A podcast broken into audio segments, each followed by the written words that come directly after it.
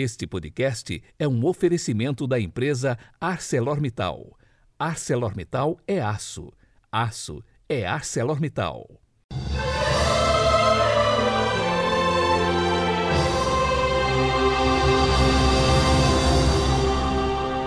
Sábado, 18 de setembro de 2021.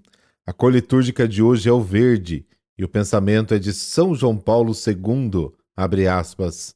Maria, elevada ao céu, mostra-te a todos como mãe de esperança, mostra-te a todos como rainha da civilização do amor. Fecha aspas.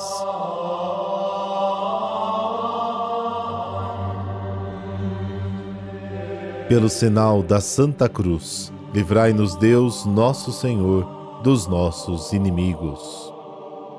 Deus onipotente e eterno, luz esplendorosa e dia que não termina. Nós os pedimos nesta manhã que, vencidas as trevas do pecado, nossos corações sejam iluminados com o fulgor da vossa vinda. Amém.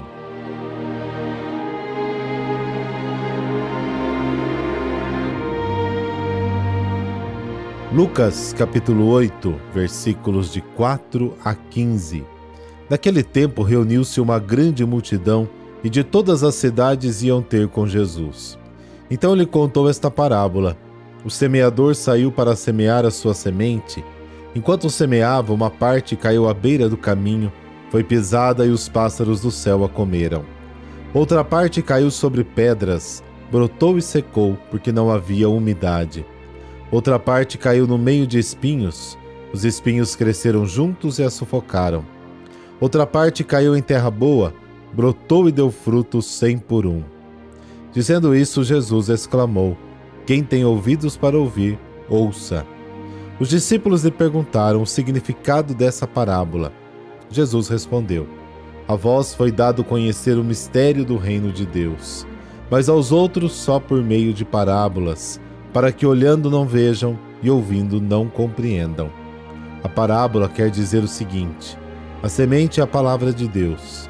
Os que estão à beira do caminho são aqueles que ouviram, mas depois vem o diabo e tira a palavra do coração deles, para que não acreditem e não se salvem. Os que estão sobre a pedra são aqueles que, ouvindo, acolhem a palavra com alegria, mas eles não têm raiz. Por um momento acreditam, mas na hora da tentação voltam atrás.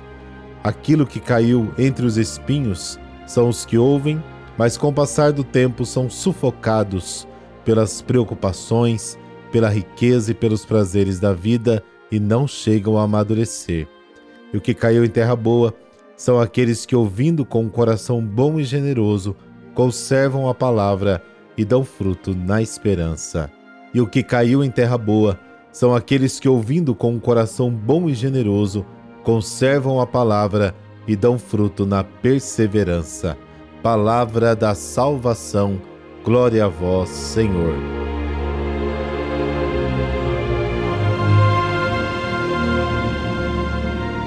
O semeador do evangelho de hoje não é um simples agricultor, mas impressiona o seu otimismo. Ele espera que até as pedras se tornem solo fértil e que as espigas de trigo brotem do solo árido da estrada. E logo de cara, já vou dizer o sentido disso tudo. Jesus anuncia sua palavra a todos, bons e maus. Como diz a primeira carta a Timóteo, Deus nosso Salvador quer que todos os homens sejam salvos e cheguem ao conhecimento da verdade. E olha, vou te dizer, por mais que você acredite em Deus, ou mesmo na vida, Jesus acredita em você e sabe mais do que qualquer outra pessoa que você tem grandes potencialidades. Talvez experimentemos momentos de sucesso, outros momentos de fracassos e até de ilusões. Nem sempre a semente germina. A evangelização tem aquela dinâmica da decepção e da consolação. Temos que aprender a lidar com o sucesso que passa pelo fracasso.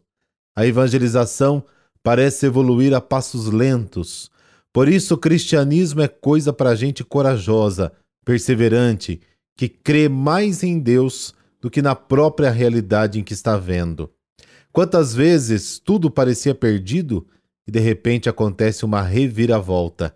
A igreja está repleta de exemplos assim. Por isso, hoje, caro ouvinte, a grande revolução que Jesus quer fazer em nossa vida a partir do Evangelho que é semeado no coração é, em primeiro lugar, a esperança de encontrar em nós solo fértil. É preciso um pouco da nossa boa vontade em acolher a palavra e deixar-se mover por ela. Quantas vezes ouvimos o Evangelho, achamos até bonito, mas não brota. Nos esquecemos facilmente dele e nem nos damos conta que precisamos realizá-lo em nossa vida para que os frutos aconteçam.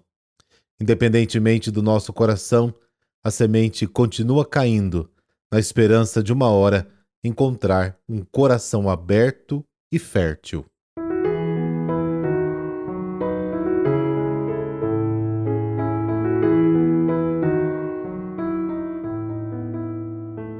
São José Copertino. No dia 17 de junho de 1603, nasceu no reino de Nápoles, na aldeia de Copertino, um menino de nome José, cujo pai, um pobre carpinteiro, mal conseguia sustentar a família. Ele veio ao mundo num pequeno estábulo, onde permaneceu nos primeiros meses de vida, porque o pai endividado teve que vender o pouco que possuíam. O menino José não pôde estudar por causa da pobreza familiar, mas apesar de iletrado, o menino foi criado no rigor dos ensinamentos de Cristo, porque sua família era muito religiosa. Quando completou 17 anos, estava determinado a se tornar frade. Foi aceito no convento dos frades menores, que o acolheram e lhe deram uma tarefa simples: cuidar de uma mula. Apesar da dificuldade que tinha em estudar, milagrosamente se saía muito bem nas provas para se tornar sacerdote. Também na sua vida começaram a se manifestar carismas, entre eles o dom da cura e o dom da ciência. Diz a tradição que Frei José tinha o dom da levitação. Por tudo isso, já era venerado em vida como santo. Em 1628 foi ordenado sacerdote. José de Copertino mergulhou tão profundamente nas coisas de Deus que acabou se tornando um conselheiro de padres, bispos, cardeais chefes de Estado e religiosos em geral.